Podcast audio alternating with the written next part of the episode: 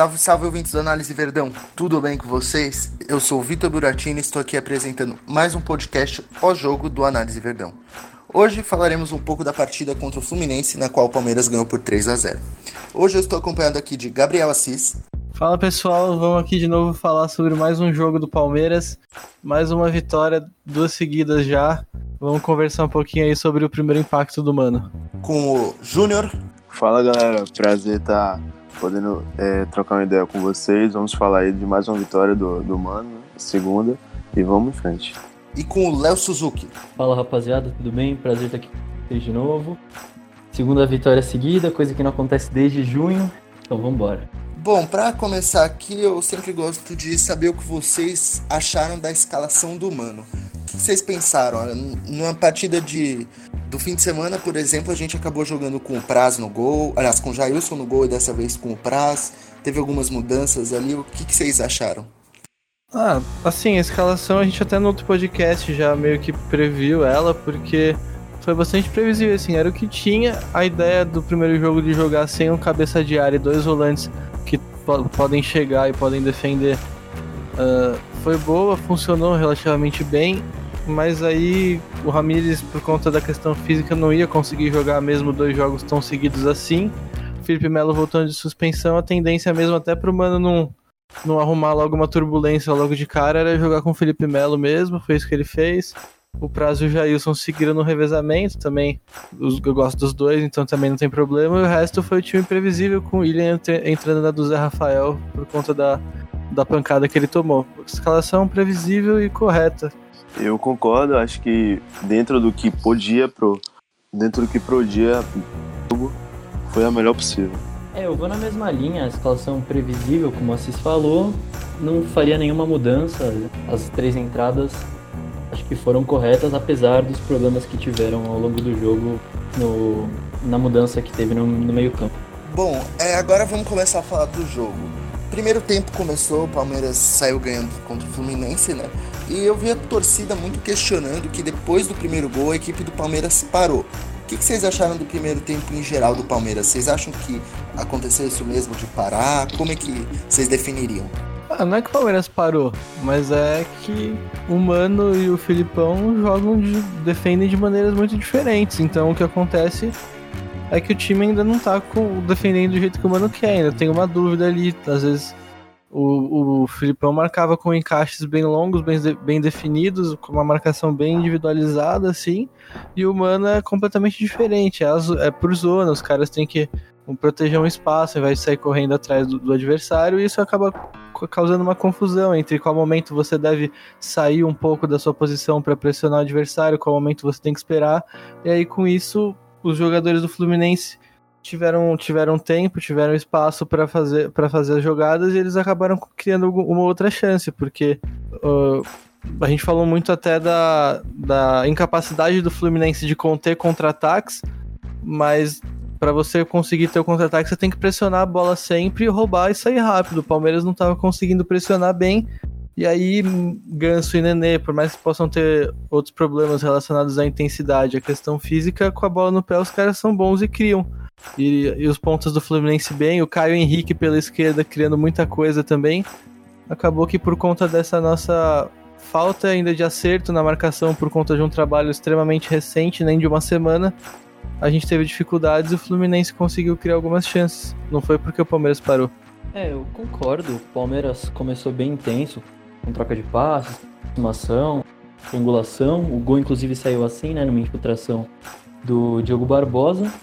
Mas depois acabou baixando o ritmo, o Fluminense teve mais posse de bola, até teve uma chance ou outra, teve aquela bola do João Pedro na, na enfiada do Ganso, mas, e com muito espaço né, entre as duas linhas de quatro do Palmeiras, mas eu concordo que é uma questão de ajuste.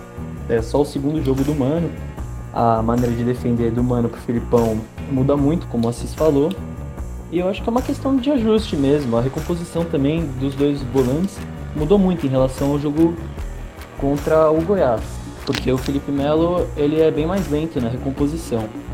Mas, como eu disse, acho que, acho que isso é questão de tempo, com mais jogos do Mano, com mais treinos, como eles vão acabar ajustando esse modelo de defender. É, eu vou na linha do, dos dois. Eu acho que, na verdade, é muito complicado você, com uma semana de, de é, que o Mano chegou, com poucos treinos que ele teve, cobrar que o time tivesse uma construção de jogo assim contínua e equilibrada. Agora, a gente consegue perceber que é uma diferença, tem uma diferença na, na ideia de jogo. Porque, como eu falei até no análise, no dia do jogo, é muito difícil em uma semana você mudar todo o modelo de jogo. Isso demanda treinos e treinos, execuções, execuções. Mas com orientações, você pode mudar a ideia do que a equipe tem para campo. E foi o que o Palmeiras tentou fazer. Só que não conseguiu manter isso porque não conseguiu, teve dificuldade para criar e também não tem, não, não ainda não desenvolveu mecanismos com o Mano para que ele consiga pegar essa ideia e manter pelo jogo inteiro, sabe? Transformar isso de fato no modelo de jogo. O que a gente viu foram instruções que deram resultado no, no primeiro gol, por exemplo, que a gente viu bastante troca de passes, circulação, toques rápidos. E isso já é uma coisa do Mano.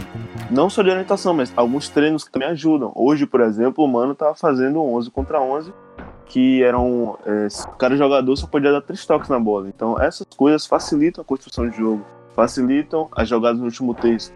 O, a, o lance de Diogo Barbosa sai numa tabela muito boa. Então, acredito que com o tempo, essas ideias deixarão de ser só são ideias, são instruções, e se bem executadas, se tornando de fato um modelo de jogo. E aí a gente vai ver, é, além de 15, 20, 30 minutos, você vai poder ver de fato, ao menos aí nos 60 minutos de jogo. Bom, aí teve o segundo tempo, né? Que a equipe do Palmeiras aumentou ainda mais a vantagem e aí os torcedores acharam um tempo bem melhor assim. Vocês acham que houve tanta diferença assim? Cara, a diferença foi que o 2 a 0 saiu logo no começo do segundo tempo, ainda na primeira metade, e aí isso acabou matando o jogo. O Fluminense acabou sentindo bastante, logo em seguida já veio o terceiro e aí o jogo acabou. Foi bem por isso que, que na verdade, os, os torcedores tiveram essa impressão. É muito mais por uma questão do impacto psicológico dos gols mesmo. Porque até o segundo gol, o segundo tempo era como o primeiro. O Fluminense incomodava, chegava perto da área, teve finalização perigosa. A, a zaga do Palmeiras estava ainda exposta com a dificuldade de recomposição dos volantes, mas ao mesmo tempo o Fluminense dava espaço e aí numa dessas jogadas que deu espaço a gente conseguiu encaixar o segundo gol e aí o jogo ficou mais tranquilo por causa disso. E aí, e aí a maior parte do tempo a gente já conseguiu controlar com o jogo com o Fluminense já morto. Eu acho que é bem isso, porque se você for reparar, o Fluminense veio pro segundo tempo tentando o resultado, ele ficou lá atrás, tentou o resultado, e quando ele se expôs, ele deixou espaço. O gol, o segundo gol, que é o primeiro do segundo tempo, nasce num contra-ataque, que vem uma bola invertida pro Dudu, e aí o Dudu vai e cruza na área pro Luiz Adriano. Mas até aquele momento ali era a mesma coisa, a gente tinha dificuldade para propor o jogo, a gente tinha dificuldade para para de fato ameaçar o Fluminense, só que num, numa, numa reação a gente consegue 2 a 0 e aí psicologicamente praticamente mata o Fluminense que aí sem anímico e sem qualidade técnica para conseguir superar o Palmeiras, ficou um adversário muito mais vulnerável. Tanto que o terceiro gol sai muito naturalmente. É, eu concordo com os dois. A gente falou um pouco das mudanças do Filipão pro Mano na questão defensiva. E na questão ofensiva, com bola, a gente vai pouco a pouco também vendo algumas mudanças. O Palmeiras, nesses dois jogos com o Mano, deu 17 finalizações no gol, né, uma média de 8.5 finalização, finalizações por partida, e com o Filipão a média era de um pouco mais de 4 finalizações certas por jogo. E nesses dois jogos também o Palmeiras já bateu os recordes de passes certos em jogo. O jogo contra o Goiás, o jogo que o Palmeiras mais deu passes certos no campeonato. O jogo contra o Fluminense, o segundo que o Palmeiras mais deu passes certos. É, são amostras pequenas, claro, mas pouco a pouco a gente vai vendo as mudanças. Bom, agora vamos falar um pouco dos destaques positivos e negativos dessa partida, né? Eu acho que tem aí uma unanimidade que o destaque, o maior destaque positivo é o Luiz Adriano. Mas acho que tiveram outros jogadores que também tiveram boas atuações, não é mesmo? Cara, eu gostei muito da partida da dupla de zaga, porque eles jogaram bem expostos, como eu já falei, e conseguiram segurar bem. O Luan teve números bem bons, com sete cortes, travou duas finalizações do Fluminense, três interceptações, dois desarmes. É, foi uma partida bem boa dele, do Vitor Hugo também, com quatro, quatro cortes, interceptação. Acho que o destaque tem que ser para eles porque eles conseguiram segurar bem. E o William eu achei muito bem também. Ele conseguiu ali, recebendo a bola principalmente pela esquerda ou pelo centro, puxar vários ataques nossos, se combinou bem com todo mundo, foi uma válvula de escape boa.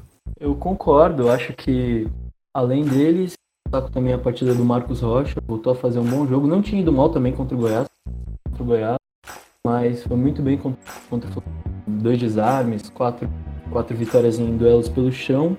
Como destaque positivo do jogo, eu acho que sem dúvida o maior vai ser o Luiz Adriano, né, pelos três gols, é, pela participação também, pela movimentação. Eu destaquei lá no perfil que o Luiz Adriano vai ser muito importante para essa equipe, porque ele tem uma movimentação muito boa e um senso de posicionamento também muito bom. Então, ele não, não vejo o Luiz Adriano como sendo aquele finalizador nato, um artilheiro, que vai sempre fazer gols, mas eu vejo ele como um jogador que vai ajudar muito na engrenagem da equipe, na movimentação, na em ser uma opção de passe no terceiro terço, um, cara que ele gira ali a área ajudando, não é aquele cara parado.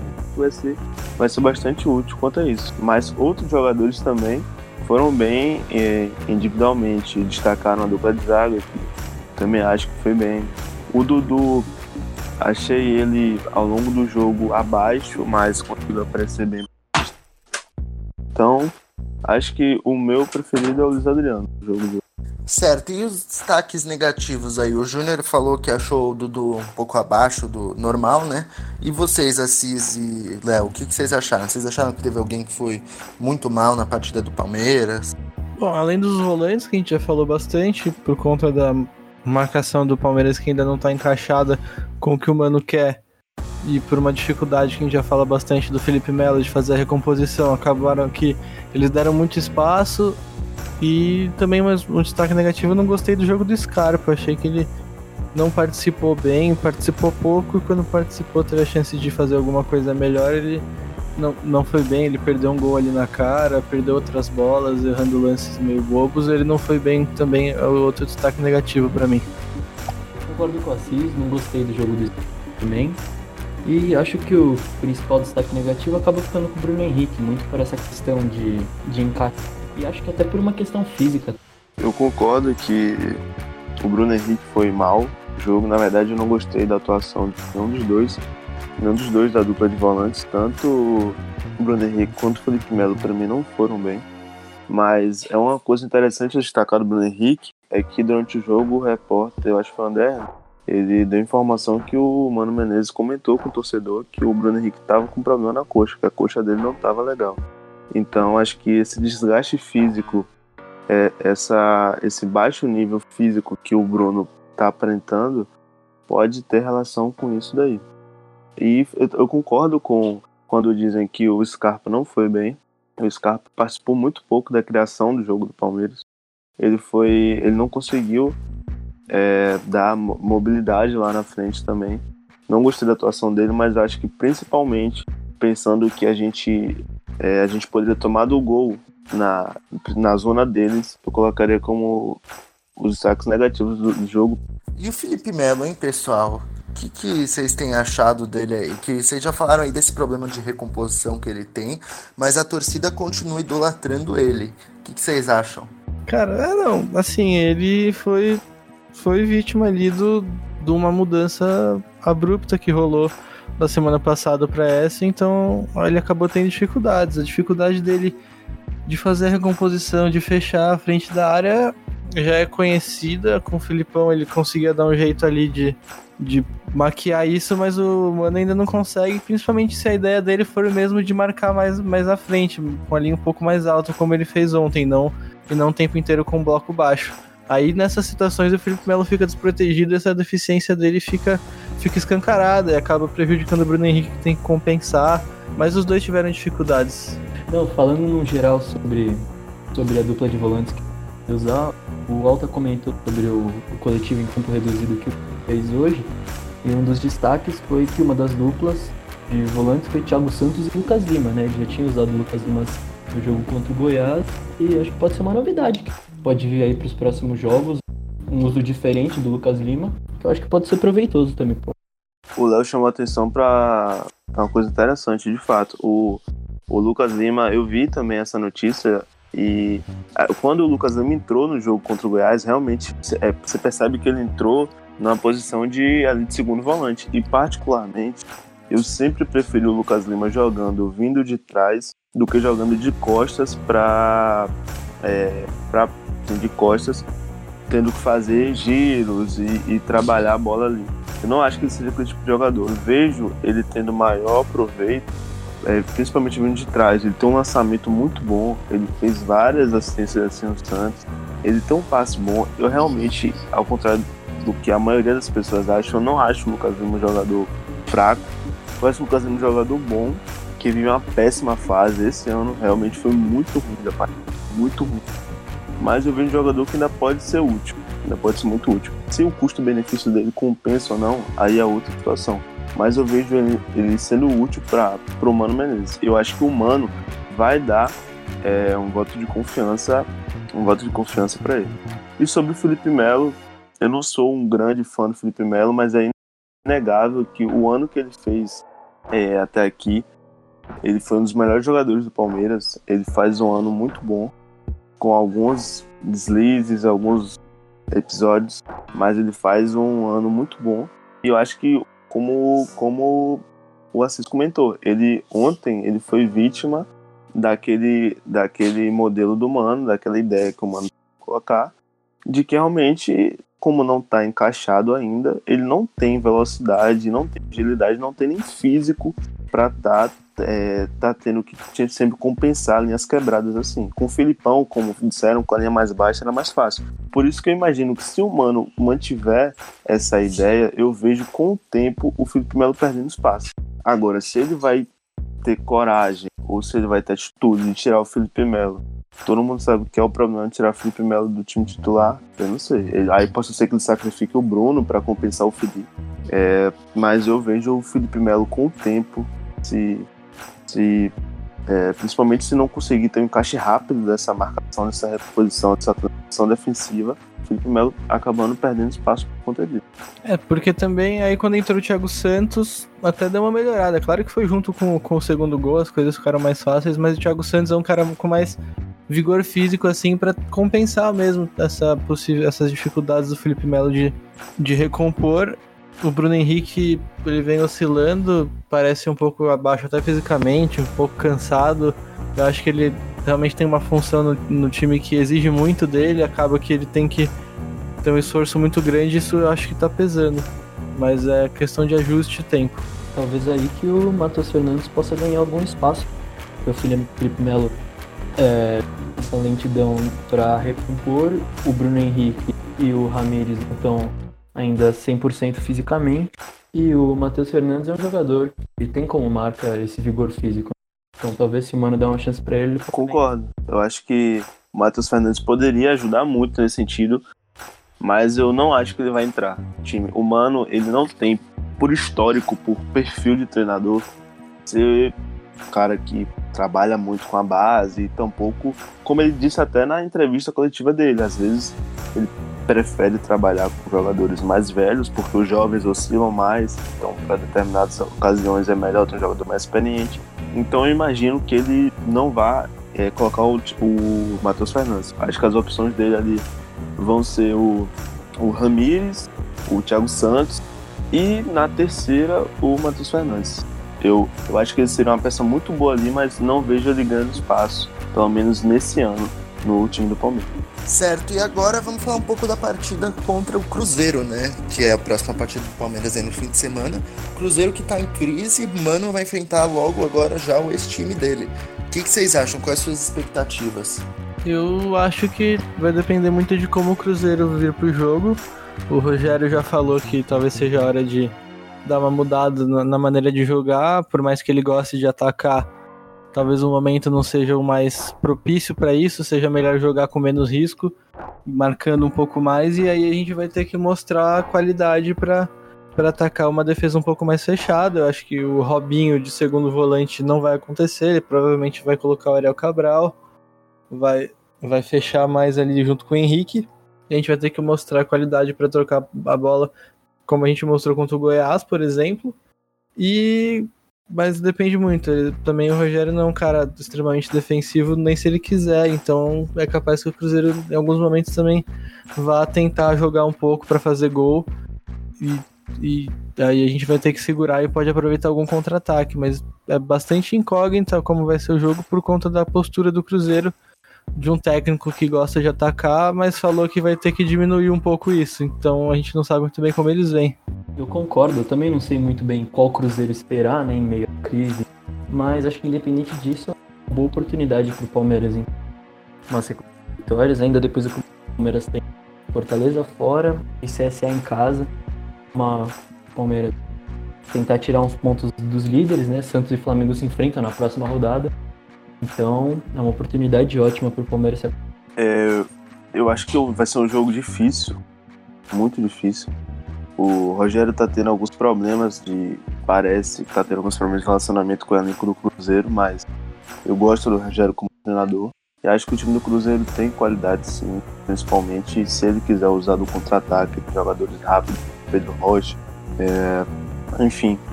E eu acho que vai ser uma prova, né? A, a, talvez a maior prova até agora do Mano, para ver como vai é, é, como vai desenrolar essa ideia do Palmeiras mais ofensivo. Ele pegou primeiro adversário fraco, que é o Goiás, depois o adversário que é fraco, mas ainda se for analisar na qualidade técnica, ele ainda tem um pouco mais de qualidade técnica que o Goiás, e agora talvez seja a maior prova dele. Eu acho que é interessante trazer uma coisa que eu, eu vi ontem, ontem também, que teve informação do André Fury, da ESPN, sobre o Mano Menezes. Ele disse que o Mano Menezes, quando saiu do Cruzeiro, ele tinha decidido, ele, ele tinha refletido e tinha pensado que as críticas sobre os times, a, as críticas sobre o desempenho ofensivo dos times dele era eram válidas e ele tinha decidido é, viajar para a Europa e estudar para aprimorar essa parte ofensiva dele para depois voltar. Então ele falava que se é, alguém pensava que o mano que veio para cá é aquele retranqueiro do Cruzeiro ou do Corinthians, que pode estar errado. Então eu fiquei muito feliz com essa notícia, porque quando o mano chegou na coletiva dizendo que ia fazer um futebol que o torcedor do Palmeiras ia gostar, eu, em primeiro momento, imaginei que ele tinha falado aquilo porque o treinador que tinha saído tinha sido criticado pela forma de jogar. Então era bom para ele falar que ele ia. Mas parece que não, parece que ele fato ele vai tentar mudar. Então, é, eu, eu torço muito para que ele consiga realmente aplicar esse modelo de jogo. E como eu disse, eu acho que ele vai ter agora, né, uma semana de, de terça até o final de semana é, para fazer mais alguns treinos, dar mais algumas orientações e ver se o time é, contra o Cruzeiro consegue apresentar menos dificuldade para propor do que apresentou durante o jogo contra o Fluminense. Vai ser até agora a maior prova é, do quão é, do quão essas orientações vão ser efetivas é, no Palmeiras do Mano. Bom, amigos da Análise Verdão, por hoje é só. Como a gente já disse no outro podcast, quando a equipe ganha, a análise fica muito mais simples, né? Então é isso aí, eu queria agradecer o Gabriel Assis por participar disso. Obrigado por terem ouvido até aqui. Mais uma vitória, muito bom falar de vitórias. E esperamos que no sábado o Palmeiras consiga mais um bom jogo e vocês ouçam de novo o podcast. Agradecer também ao Júnior. É, eu que agradeço, a satisfação estar aqui. Satisfação a todos que escutaram até o final, que escutaram até a metade, ou como for. Obrigado por nos escutarem. É muito bom estar de volta na análise. E é isso, vamos em frente. E agradecer também ao Léo. Valeu, Léo. Isso aí, valeu. É isso aí, pessoal. Até a próxima. Tchau, tchau.